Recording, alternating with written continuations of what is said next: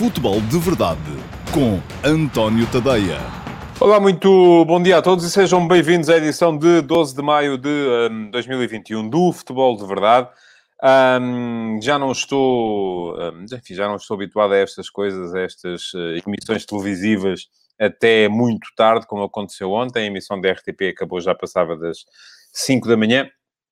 E eu sou muito mais um morning bird do que um, um homem da noite. Portanto, isto hoje tenho aqui os meus ciclos circadianos um bocadinho afetados. Vou tentar ainda assim manter aqui, já não escrevi o último passo hoje de manhã, razão pela qual uh, os meus seguidores do Instagram não tiveram hoje sondagem, uh, mas uh, cá estou para manter o compromisso convosco aqui no Futebol de Verdade, todos os dias, de segunda a sexta-feira, sempre ao meio-dia e meia, embora não tenha ainda tido propriamente tempo para arrumar muitas ideias, vou fazê-lo aqui em direto uh, convosco e espero que me ajudem também nisso, porque, enfim, é preciso uh, fazer aqui uma primeira avaliação uh, sobre a conquista do campeonato uh, por parte do Sporting. Campeonato, deixe-me que vos diga, justíssimo. Um, é isso que, há, que eu tenho para dizer. Aliás, eu ontem à noite, ainda porque estava seriamente preocupado com as imagens que ia vendo, sobretudo no Marquês de Pombal, uh, onde via muita gente sem máscara, onde via muita gente acumulada, uh, onde via uh, confrontos com a polícia. Uh, fiz apenas, e, e, também para justificar a razão pela qual não ia haver último passo hoje às 8 da manhã no meu site, nem post de Facebook e, e, e tweet, um, fiz um uh, post a manifestar isso mesmo, a minha perplexidade com tudo aquilo que se estava a passar, e logo houve, obviamente, gente que achou que, enfim, lá está, é o costume, é o pão nosso de cada dia, que era azia para aqui e para lá. Não, não era azia nenhuma. Uh, estou, digo-vos sempre isto, não estou Uh, os meus estados de espírito nunca dependeram de quem ganhava ou perdia no futebol uh, e, portanto, não é por aí, não vamos, não vamos por aí. Uh, havia isso sim. alguma preocupação. E houve muita gente logo que, que apareceu a dizer devias era dar os parabéns ao Sporting. E eu vou-vos explicar uma coisa. Porque é, é a minha maneira de ver, eu não vou aqui dizer que a minha maneira de ver é a mais correta ou que é a minha, é a minha maneira de ver as coisas. Este ano, tal como aconteceu no ano passado, e há dois anos, Uh, tive o cuidado por achar que os campeões foram justíssimos, tanto o Benfica do Bruno Lage há dois anos, como o do Porto do Sérgio Conceição no ano passado, uh, como o uh, Sporting do Ruben Amorim este ano. Tive o cuidado de, em mensagens privadas, enviar felicitações às pessoas do grupo de trabalho que eu conheço. Porque é assim que as coisas devem funcionar. Eu não sou uma instituição. Eu não sou a Presidência da República, nem o, o, Governo, uh, nem a Secretaria de Estado, sei lá do quê. Uh, portanto, eu, enquanto jornalista, tenho que analisar méritos e defeitos, não tenho que enviar parabéns. Enquanto cidadão, aí sim, uh, mas os, os, parabéns eu dou-os às pessoas que conheço, e já o fiz, uh, relativamente às pessoas que conheço no grupo de trabalho do Sporting, uh, porque o, o, mérito da conquista do Sporting é, é total é um campeonato justíssimo, um campeão que consegue uh, assegurar a vitória no campeonato quando ainda faltam dois jogos para acabar e que ainda não perdeu uma única vez na Liga, só tem que ter mérito. E, portanto, aqui está, uh, uh, isso é a primeira coisa que eu tenho a dizer. Segunda coisa que eu tenho a dizer é que da mesma forma que não dou os parabéns às pessoas que fazem anos na rua e que eu não conheço, também não envio uh, felicitações a, a, a, a instituições e, e, porque enfim, eh, é claro que o Sporting está de parabéns, mas não vai ficar nem mais rico nem mais pobre se eu lhe enviar os parabéns. Aquilo que eu tenho que fazer enquanto jornalista é o reconhecimento do mérito e estou aqui a fazê-lo porque acho que o Sporting, mais uma vez vou dizer, foi campeão justíssimo. Bom, uh, agora, aquilo que se passou ontem enfim, eu um, fiquei um bocadito perplexo uh, com aquilo que estava a ver, um, por várias razões. Uh, bom, primeira razão. Eu sou daqueles que acha que faz todo, faria todo o sentido, faria todo o sentido uh, já termos público nos estádios. E, aliás, acho que em face daquilo que vimos ontem, inclusive antes do jogo do Sporting Boa Vista, faria muito mais sentido aquelas pessoas que ali estavam estarem dentro do estádio. Agora, obviamente, não se podia criar uma exceção só para o Sporting porque podia ser campeão. Não faria sentido nenhum. Digo, repito isto, ou, ou, leio isto que me diz aqui o João Teixeira. Não gostei do que vi, entendo perfeitamente, mas pá, eu não festejei como queria devido à pandemia. Agora pronto, vou ter de comprar a camisola da próxima época. Não sei quando terei a chance de comprar outra com o símbolo de campeão. Pronto, é um bocado isso. Porque depois a questão que se coloca aqui é não estavam à espera, com certeza, que as pessoas, que os sportinguistas, ao fim de 19 anos, fossem uh, recatados cidadãos uh, uh, que comparecessem em Alvalade para bater palminhas, mantendo dois metros de distanciamento social uns dos outros. Não é? Quem estava à espera disso não conhece a humanidade. E aqui não se trata de ser do Sporting, do Benfica, do Porto, do Carcavelinhos ou do Fósforos. São sempre os dois exemplos que eu junto aos grandes para não ferir suscetibilidades. Uh, ah, um, aqui trata-se de ser adepto. E, de facto, alguém me dizia aqui também isso quando as autoridades permitem a instalação de um ecrã gigante nas imediações do estádio, estavam à espera de quê? Estavam à espera que as pessoas chegassem lá e mantivessem dois metros de distanciamento social e batessem tranquilamente palmas e dissessem muitas felicitações. Claro que não, não é assim que funcionam as multidões. Não é de todo assim que funcionam as multidões. Da mesma forma, quando se organiza o desfile do autocarro uh, panorâmico do Sporting pela cidade, o, o, o Laureta Roman diz-me aqui, a DGS viu provada a necessidade da ordem ser no Estado. Exatamente. É aquilo que eu acho. Ontem, aquelas pessoas que estavam na rua, se estivessem dentro do estádio, eram muito mais facilmente controláveis como é evidente, como toda a gente percebe. Porquê? Porquê? Porque estavam adstritas aos seus lugares, não invadiam o campo, uh, porque estavam... Porque não bebiam, porque dentro dos estádios não se vende álcool, não havia garrafas de vidro para atirar à polícia, não é? Não quer dizer que não houvesse problemas depois a seguir, mas para já estávamos ali a, a limitar um primeiro... Mais se houvesse gente dentro do estádio, quem, isto nunca aconteceu, não ia acontecer ontem, se houvesse gente dentro do estádio, não haveria concentração de gente que não tem bilhete à volta do estádio. O grande problema é que, pronto, havia uns que podiam entrar, outros não podiam. Era assim, sempre foi. Sempre foi assim. E depois, aquilo que ia acontecer era que aqueles que podiam entrar, iam para dentro do estádio e estavam controlados. Aqueles que não podiam entrar, ficavam a ver em casa, ou nos cafés, ou onde quer que fosse, e, enfim, não estavam controlados, mas não estavam, pelo menos, concentrados num sítio onde era impossível eh, controlá-los. Portanto, isto daqui foi logo imediatamente uma uh, uh, irresponsabilidade total, não é de quem foi para lá. Porque eu acho que não, não, não, hoje alguém me escrevia também no, no Facebook não há aqui uma consciência coletiva. Nós não nos podemos juntar todos e dizer assim, olha, isto é pouco responsável. E depois a maioria ganha e como é pouco responsável não vai para lá ninguém. Não. Houve aqueles que tomaram a decisão de ir, houve aqueles que tomaram a decisão de não ir. E aqui não é por votações nem por maiorias. É assim que funciona. Se houvesse gente dentro do estádio, não acontecia. Segunda questão. Ao permitir-se o desfile do autocarro panorâmico, e aqui a segunda questão já tem mais a ver com uh, a pandemia e com a Covid-19. Vi muita gente amontoada, vi muita gente sem máscara, a euforia dá para estas coisas. Espero que não venhamos a pagar isto. Enfim, não sou tão drama... não dramatizo tanto como já vi, a dizer que daqui por 15 dias estamos todos fechados em casa e tal. Não, não, não vou, não vou a esse ponto. Uh, até porque, enfim, uh, não é que eu perceba do tema, porque não percebo, mas já no ano passado Uh, o verão teve menos incidência do que, do que, o, do que o inverno, uh, e portanto acredito que esta possa ser uma altura menos, menos dramática, mas uh, ainda assim, um, a partir do momento em que se autoriza o desfile do autocarro panorâmico, não se estava à espera de outra coisa. Estávamos à espera de quê? Que as pessoas ficassem tranquilamente nas suas varandas, aqueles que têm a sorte de viver no percurso do autocarro, a bater palmas. Não, claro que não ia acontecer. Pergunta-me o José para isso qual foi a necessidade da polícia disparar balas de borracha sobre as pessoas. Ó oh, José, eu isso, nisso não me meto. Não sou especialista em temas de segurança.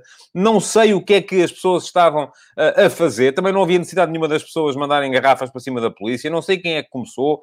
Uh, não, não me meto nisso. Não sei, não tenho, não, tenho, uh, não tenho nada de útil a dizer sobre essa matéria. A única coisa que tenho a dizer sobre essa matéria era, é que ao se autorizar o desfile do autocarro panorâmico, já devíamos estar preparados para grandes concentrações de pessoas, muitas delas naturalmente eufóricas, sem máscara. Pronto. Aconteceu e agora não me venham cá dizer, ah, se fosse do Benfica, se fosse o Porto, se fosse o, eh, o Carcavelinho. Não, não esqueçam lá isso. Não tem a ver com os clubes, tem a ver com a mentalidade das pessoas que estão há muito tempo sem, sem ganhar e, portanto, quando ganharam, ficaram naturalmente eufóricas.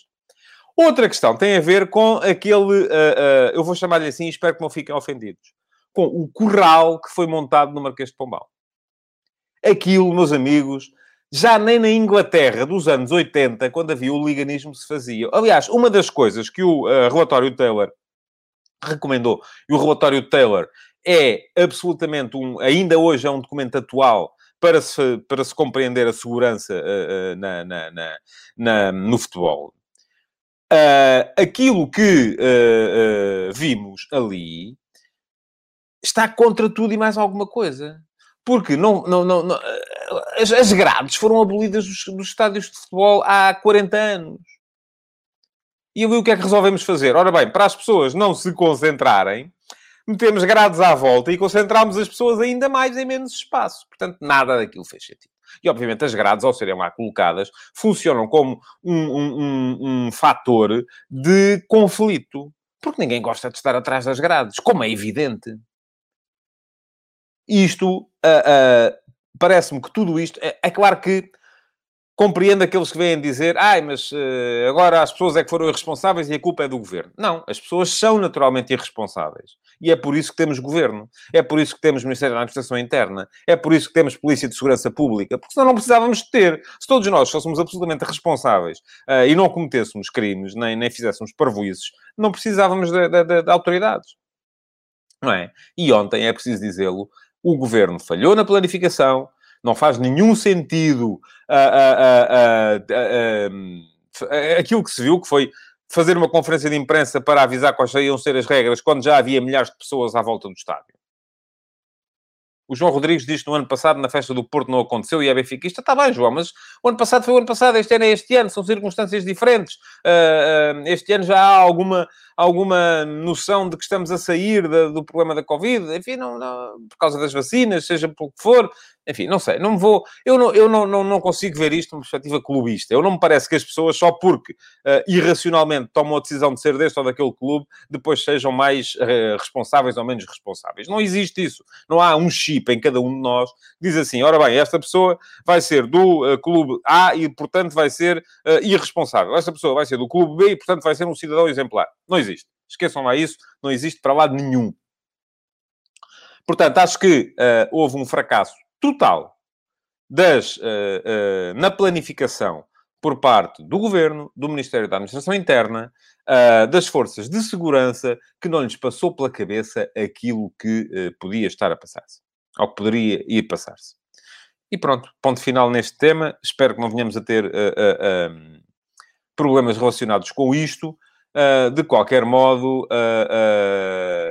compreendo a euforia, é, é, isso que tenho para, para, para dizer também, e não sou capaz de condenar quem lá foi, embora naturalmente preferisse que as pessoas estivessem com, com, com, com máscara.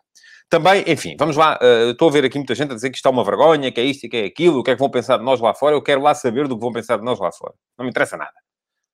Não me interessa nada.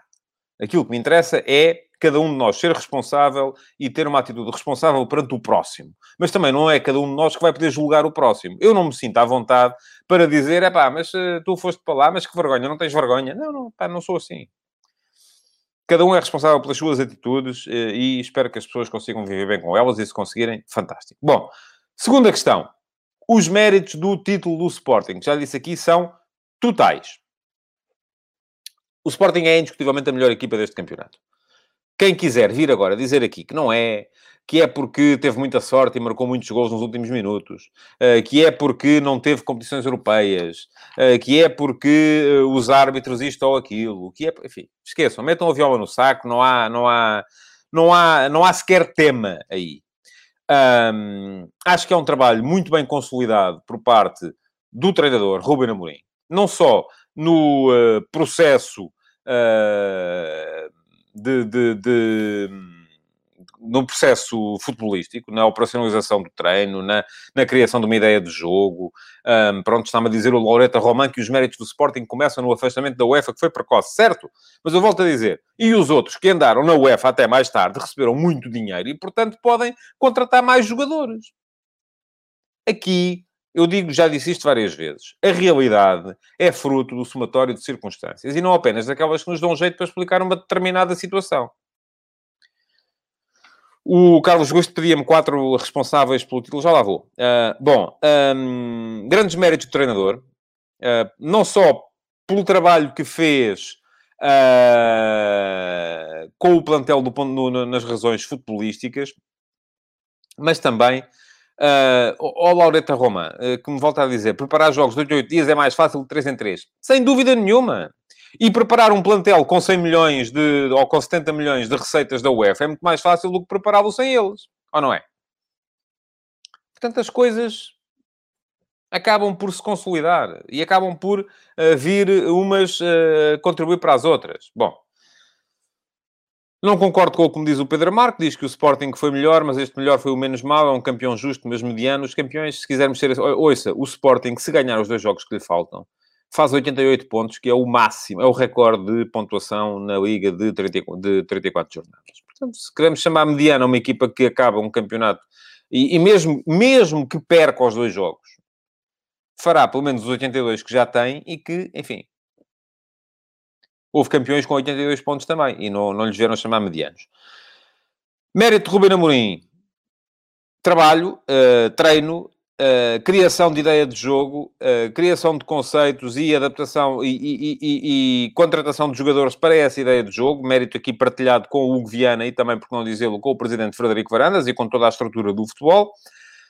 E também liderança de grupo. A liderança de Ruben Amorim é uma liderança... Enfim, quem consegue criar um grupo como aquele, que conforme me diz o Hugo Pascoal, esteve sempre muito forte do ponto de vista mental. Isto não é fácil, sobretudo quando se tem tanta miudagem a jogar. Bem, dizer, ah, o Sporting marcou muitos, muitos golos nos últimos minutos e, e conseguiu muitos, uh, muitas vitórias nos últimos minutos, certo? Mas isso tem a ver com uma coisa uh, que é fundamental, que é a crença, que é... Porque quem não acredita não chega lá no fim. E essa crença trabalha-se, trabalha-se na liderança diária, trabalha-se na criação de a famosa frase que, aliás, o Ruben Amorim até quando a disse, e é pena que assim tenha sido, uh, disse com um erro de concordância, onde vai um vão todos, porque ele disse onde vai um vai todos, uh, e, enfim, o soundbite assim fica prejudicado. Essa famosa frase tem a ver com isto, união do grupo. E essa união do grupo está absolutamente uh, à prova de bala. Vamos ver como é que isso vai ser gerido no futuro, mas para já o que importa, de facto, é uh, uh, uh, gozar o, o, o, presente. Depois, enfim, há uma, em termos de, de, de, de futebol, há ali, eu, eu, se tivesse que identificar três ou quatro principais responsáveis na equipa, os três ou quatro pilares desta equipa, eu diria Adam, porque trouxe uma estabilidade à baliza que eu, muito francamente, vou ser honesto, não esperava que viesse a acontecer. Uh, foi um guarda-redes sempre, enfim, sempre seguro não foi. Comprometeu em um ou dois jogos, comprometeu em Famalicão, comprometeu no jogo em casa com o Bessade, mas uh, uh, de resto foi um pilar de estabilidade até do ponto de vista emocional, porque me parece que mesmo quando falhou, ele tem a experiência suficiente para falhar e assumir e levantar a cabeça e seguir em frente. E isso é importante. Acima de todos, mas eu estou a seguir o campo, mas acima de todos, grande responsável em campo, sem dúvida nenhuma, o capitão Seba Coates faz uma época absolutamente fantástica, sobretudo porque é uma época que vem na sequência uh, de uma época que não foi boa, que foi a do ano passado.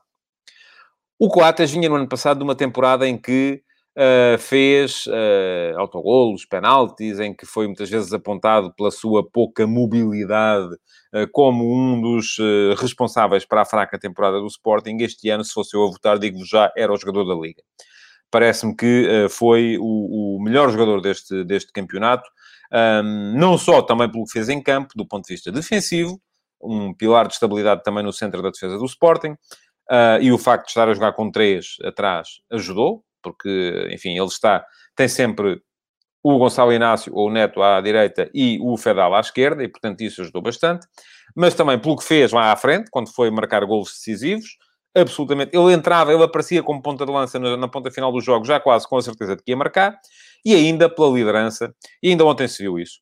Uh, o discurso, enfim, de, de Coates, lembrando uma série de companheiros que uh, já não estavam, alguns deles ainda são campeões, outros já não são, uh, mas todos estão, porque, enfim, há uma questão também de afinidade que tem a ver com a língua, foram muitos jogadores sul-americanos uh, que passaram pelo Sporting, Acunha, Scalotto, uh, Brian Ruiz, enfim, todo, Batalha, todos eles citados por Coates ontem no momento da vitória. Depois, continuando em frente, João Palhinha, grande época que fez o João Palhinha também, Ontem foi, do meu ponto de vista, o melhor em campo. Mais uma vez. E não só pelas razões que, uh, uh, que muitos identificam. que é... que são a, a, a, a, capacidade que ele tem de recuperar a bola alta, a agressividade que ele coloca na equipa, um, as recuperações enfim, não só por isso. Ontem vimos Palhinha. Eu acho que o Palhinha ontem, enfim, não tenho os números aqui comigo, nem tive tempo para os ir ver. Mas se falhou um passe, daqueles passes a 30, 40 metros que fez, uh, foi muito. Porquê? Porque uh, uh, grande parte da superioridade que o Sporting conseguiu ontem sobre o Boa Vista, ainda não o disse, mas já vou falar sobre o jogo. O Sporting ontem fez um belíssimo jogo contra o Boa Vista. Ganhou por 1 a 0, mas podia ter ganho por 4 ou 5. Um, ontem foi um Sporting em contraciclo com aquilo que é habitual. Uh, que, porque aquilo que vimos, uh, geralmente durante a época, foi um Sporting que aproveitava bem aquilo que criava. Ontem não criou muito e aproveitou pouco. Uh, mas muito se deveu ontem também à capacidade que o Palhinha teve de mudar permanentemente o, o, o centro de jogo.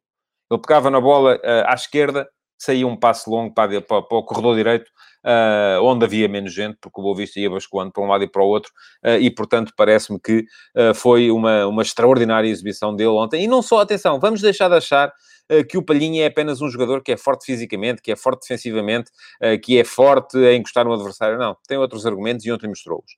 Depois, já vi aqui muita gente falar de Pedro Gonçalves, e naturalmente Pedro Gonçalves foi muito importante por aquilo que deu à equipa na primeira metade da época, mas Uh, eu, uh, como quarto pilar da conquista deste título, e eu sei que há muita gente que não gosta de, de, de não, que acha que, ou que não concorda, eu colocaria João Mário. O João Mário ontem voltou a ser muito importante. É ele que gera os ritmos de jogo, é ele que uh, é capaz de ligar a equipa, que uh, joga curto, joga longo, uh, transporta, queima linhas em, em, em, posse. Enfim, é um jogador muito importante na forma de jogar de Ruben Amorim. Não tem 90 minutos ao seu, a este nível e, de facto, isso é, é uma pena para aquilo que ele, que ele rende. mas acho que é, fez uma extraordinária época também, que provavelmente um, justificará uh, ou poderá colocá-lo entre o lote daqueles que podem vir eventualmente a ser chamados para o Campeonato da Europa. Ele não, não regressou à seleção, mas parece-me que há aqui uh, razões mais do que suficientes para falar disso. Depois, um, há uma série de sidekicks, ou de, de, de, de, jogadores que estão ali ao lado, e há uma, uma quantidade enorme de revelações, porque eu acho que foi aí também que Uh, o, enfim, em termos de sidekicks, eu falaria do Fedal, falaria até do Luís Neto, falaria do uh, Pedro Gonçalves, do, uh, perdão, do, do, um, do Nuno Santos, enfim, uma série de jogadores que foram muito importantes em alguns jogos, mas que acabam por ser um bom suporte para aqueles que eu considero que foram os quatro pilares da, da, da, conquista do título em campo. E, por fim, as revelações. Porque foi aqui que o Sporting ganhou também o campeonato. Uma série de miúdos, dos quais muita gente não esperaria grande coisa, uh, mas que apareceram e apareceram e foram muito, muito, muito, muito importantes. Vou citar. Pedro Porro. Alguém esperaria, no início da época, que Porro fosse, uh, ou tivesse a importância na equipa do Sporting que veio a ter? Eu não. Aliás, vendo os primeiros jogos da temporada, e ele foi um dos que mais fracassou, por exemplo, no jogo com o Las Clins, não estava minimamente à espera. Nuno Mendes, alguém me dizia aqui há bocadinho que uh, dentro de dois anos será o melhor lateral do mundo. Não sei se será o melhor lateral do mundo, mas já o disse aqui, quem tiver paciência para ir ver, no ano passado, ainda na, na, na, na, Liga de 2019-2020, uh, uh, que Uh, uh, o Nuno Mendes era de todos os miúdos que estavam a aparecer no Sporting, e havia muita gente entusiasmada com o Tiago Tomás, com o Eduardo Quaresma, e eu dizia aqui, disse aqui várias vezes, uh, Nuno Mendes, um, era o melhor de todos os miúdos que estavam a aparecer na, na, na, formação do Sporting, e vou dizer, acho que é aquele que o Sporting vai ter mais dificuldades em segurar no final desta época. Pedro Gonçalves, coloco aqui nas revelações. Ele já tinha feito o, o, o campeonato do ano passado bom ao, ao, serviço do Famalicão, mas ninguém estaria também à espera de um campeonato deste nível, com tantos golos, com, tantas, uh, com tanta influência do ponto de vista ofensivo. E perguntava-me aqui há bocado, mas o João Mário à frente do Pedro Gonçalves, sim, porque eu estou, estava a falar de pilares de estabilidade, de líderes. O Pedro Gonçalves não. O Pedro Gonçalves foi um jogador que foi muito importante. Aliás, esta vitória do Sporting é uma vitória do coletivo. Uh, uh, eu estava a separar as, uh, os jogadores em, em, entre pilares de estabilidade, sidekicks e grandes revelações. Foi, foi esta a separação que eu fiz. Tiago Tomás, por, por, aquilo que trouxe à equipa, uh, características únicas, jogador de trabalho, de, de, de, uh, de desequilíbrio, uh, jogador muito, muito importante também para a equipa. O Daniel Bragança e o Mateus Nunes em casos mais episódicos. Uh, o Bragança, porque traz também uma forma de jogar diferente. Aliás, tanto um como o outro trazem uma forma de jogar diferente. O Bragança fazendo circular mais a bola, uh, com uh, passos mais, mais inteligentes. O Mateus Nunes com explosividade, pulmão, força física e, portanto, também dois jogadores muito, muito importantes. Há bocado no sidekicks não falei, mas queria ter falado também no Jovan, que me parece que devia ter sido mais bem aproveitado, acabou por não ser mas uh, uh, também foi uh, muito importante em alguns jogos para, para a equipa do Sporting. Portanto, isto para dizer que foi um título absolutamente justo por parte do Sporting e que pode significar para a equipa do Sporting, um, enfim, para já, uma, uma revitalização desportiva uh, de, que, de que o clube estava, estava a precisar. E atenção, estamos perante um cenário em que o Sporting, além de ter ganho no futebol, ganhou Liga e Taça da Liga, também foi campeão da Europa de futsal, está a lutar pelos títulos ainda, quando sei. Enfim, no handball está muito difícil, mas no, uh, porque em princípio o Porto vai ser, vai ser campeão, mas está a lutar pelos títulos ainda uh, no, no hockey, no basquete, e, e, portanto acaba por ser uma revitalização desportiva muito importante para, no futsal, o campeão da Europa de futsal também, já tinha dito. Uh, ah, sim, o Gonçalo Inácio, claro, está-me a lembrar o André Filipe nas revelações também, evidentemente o Gonçalo Inácio, ninguém estaria à espera uh, de o ver ganhar a posição como ele, como ele ganhou. Bom, uh, mas estava a dizer, esta revitalização desportiva é muito importante, resta agora ao Sporting não, não, não estragar. E eu, atenção, isto para falar daquilo que muita gente também uh, gosta. O Sporting começou a época profundamente dividido. Ainda está um bocadinho dividido. Ainda vejo, sobretudo nas redes sociais, uh, muita gente preocupada em perceber se o título é mérito de Frederico Varandas ou de Bruno Carvalho. Um, eu acho que, uh, enfim, o título é naturalmente mérito de Frederico Varandas, é ele que é o presidente nesta altura. Um, e o maior mérito de Frederico Varandas foi ter sabido evitar os erros cometidos por Bruno Carvalho e aproveitar aquilo que de bom Bruno Carvalho tinha feito. Eu acho que Frederico Varandas, que eu não conheço pessoalmente, uh, é naturalmente uma pessoa inteligente, ou dá a ideia de ser uma pessoa inteligente, e que, apesar dos falhanços que vinha acumulando, e acumulou falhanços com Marcelo Kaiser e com uh, o Jorge Silas. Um, o Ruben Amorim foi uma espécie de última um, oportunidade que ele teve para, sal para se salvar e agarrou-a uh, de forma uh, absoluta, mas o maior mérito dele foi ter aprendido com os erros da gestão anterior. Porque há aqui, e eu não sou nestas coisas, faço uma avaliação absolutamente fria, há aqui naturalmente muita coisa que vem da gestão anterior. O Bruno Carvalho não fez tudo mal, era o que mais faltava. Bruno Carvalho fez muita coisa bem. Muito deste uh, uh, revitalização, revitalização, muita desta revitalização de, de, do, do, Sporting vem da gestão Bruno Carvalho, como é evidente. Agora, o grande mérito de Varandas foi ter olhado para a gestão Bruno Carvalho e ter percebido tudo aquilo que Bruno Carvalho fez mal, também foi muita coisa, gestão de comunicação, conflitos permanentes, e tudo isso impedia o Sporting de ganhar. Aliás, basta olharem para o campeonato de 2016. O Sporting perde esse campeonato, em grande parte, porque, a, a, a dada altura, presidente e treinador Uh, acharam que tinham que menorizar o adversário em const uh, constantemente. E isso acabou por uh, unir o adversário e por fazer com que o Sporting não fosse capaz de ser campeão nessa altura. Agora, se o Sporting vai ser capaz de falar a uma só voz, não sei. Para já, Varandas está muito bem, porque evitou exatamente esses erros de comunicação, porque evitou também os erros de hostilização permanente aos adversários, uh, e isso acaba por lhe permitir uh, chegar uh, a, a acaba por lhe permitir chegar uh, ao final do campeonato de uma forma tranquila com a vitória. Se o Sporting vai ser capaz de trabalhar a partir daqui, vamos ver. Depende muito da capacidade do clube, de facto, falar a uma só voz. Pergunta-me o Paulo Neves porque é que o Bruno Carvalho não foi campeão. Ó oh, Paulo, acabei de explicar. Não foi porque, ou acabei de explicar, não, acabei de dar a minha opinião. Uh, não foi porque uh, cometeu erros. E porque depois, enfim, enfim, os jogadores em campo também não foram capazes. Bom, no jogo de ontem, já disse aqui, excelente jogo do Sporting. Um, ainda assim, esteve em risco até ao final, porque um gol do Boa Vista podia complicar as coisas, e um, para marcar um gol basta lá ir uma vez. Mas o Sporting, além de meter três bolas nos postos, Uh, conseguiu ainda uh, fazer um golo, perder mais três ou quatro situações de golo evidentes. Portanto, foi uma equipa que devia, podia e devia ter ganho com muito mais tranquilidade. Uh, excelentes exibições ontem de João Palhinha, já disse aqui, de João Mário, dos dois laterais, Pedro Porro, muito bem até se lesionar, Nuno Mendes e do Nuno Santos, que me parece que esteve muito bem também. Paulinho, muito influente no jogo, fez um golo, uh, podia ter feito mais três, pelo menos, e uh, se calhar era a dose de confiança de que ele precisava, mas para isso era preciso ter metido a bolinha lá dentro. Uh, o Boa Vista não teve argumentos para contrariar o futebol do Sporting, que equilibrou o jogo na segunda parte, é verdade, com as alterações promovidas pelo, pelo Josualdo Ferreira, mas acabou por ser curto.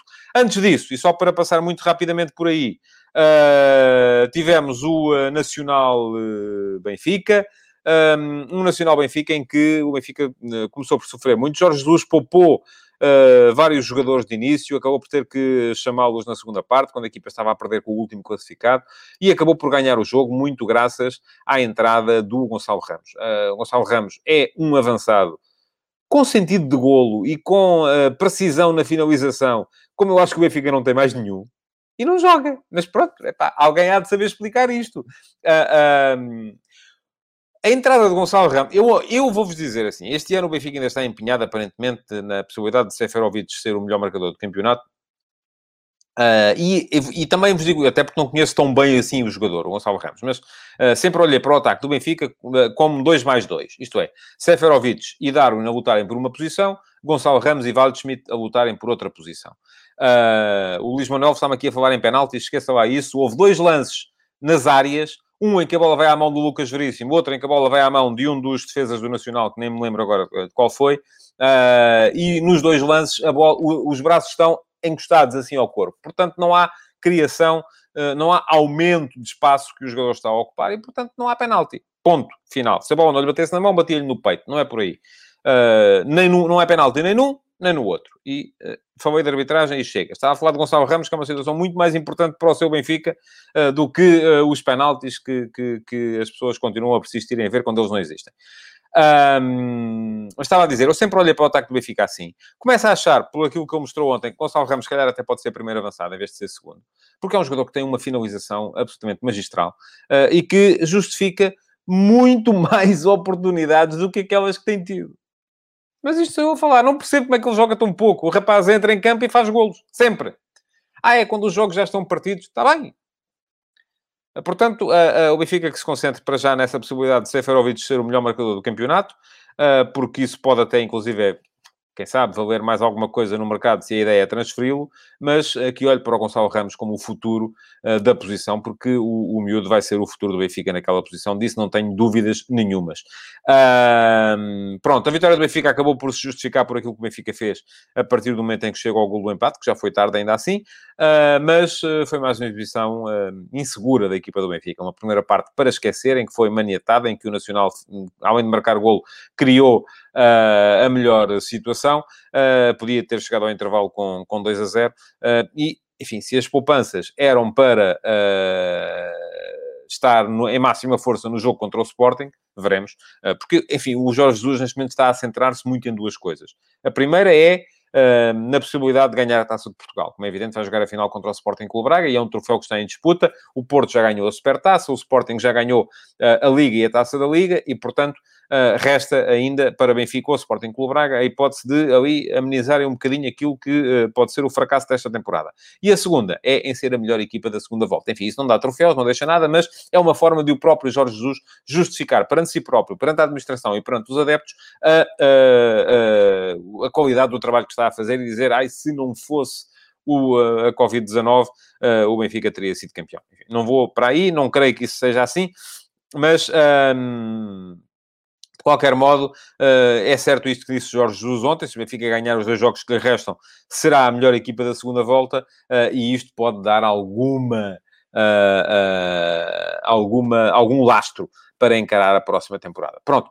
Chegamos então ao fim do uh, Futebol de Verdade de hoje. Queria lembrar-vos que podem uh, continuar a deixar perguntas, porque elas podem ficar para o Q&A do próximo sábado, e que, além disso, naturalmente, uh, vos pedia que deixassem o vosso like, que partilhassem esta edição do Futebol de Verdade, e hoje, infelizmente, não temos sondagem uh, no meu Instagram, mas podem ir lá mesmo e passar a seguir-me, porque amanhã vai haver.